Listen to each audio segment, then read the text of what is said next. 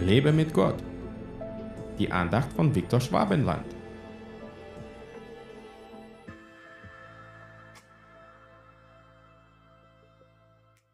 Glückselig sind die, welche zur Hochzeitsmahl des Lammes berufen sind. Offenbarung 19, Vers 9.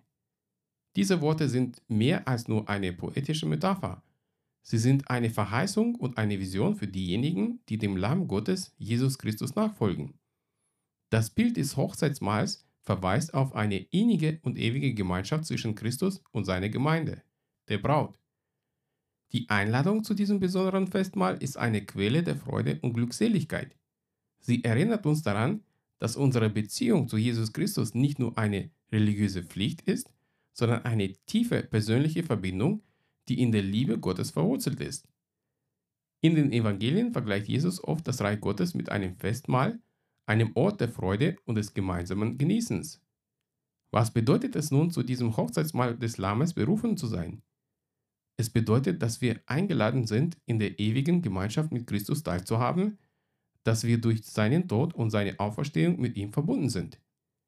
Diese Einladung gilt jedem, der Christus als seinen Herrn und Erlöser angenommen hat. Unabhängig von unserem Hintergrund, unseren Fehlern oder unserer Vergangenheit sind wir eingeladen, Teil der himmlischen Hochzeit zu sein. Die Freude und Glückseligkeit, die mit dieser Einladung einhergehen, sollten unser tägliches Leben prägen. In der Gemeinschaft mit Christus finden wir Erfüllung, Trost und Hoffnung. Wir können inmitten der Herausforderungen dieser Welt darauf vertrauen, dass am Ende eine ewige Hochzeitsfeier auf uns wartet. Ich weiß nicht, ob du bereits auf Hochzeiten eingeladen warst oder nicht, doch auf den meisten von ihnen steht das gemeinsame Essen oft an wichtiger Stelle. Darum kümmert man sich oft mit ganz viel Sorgfalt. So bereitet Gott auch für uns einen Hochzeitsmahl, um mit uns zusammen unseren Bräutigam und Erlöser zu feiern. Die schönste Botschaft dabei ist, dass du dazu berufen bist, wenn du Jesus Christus nachfolgst.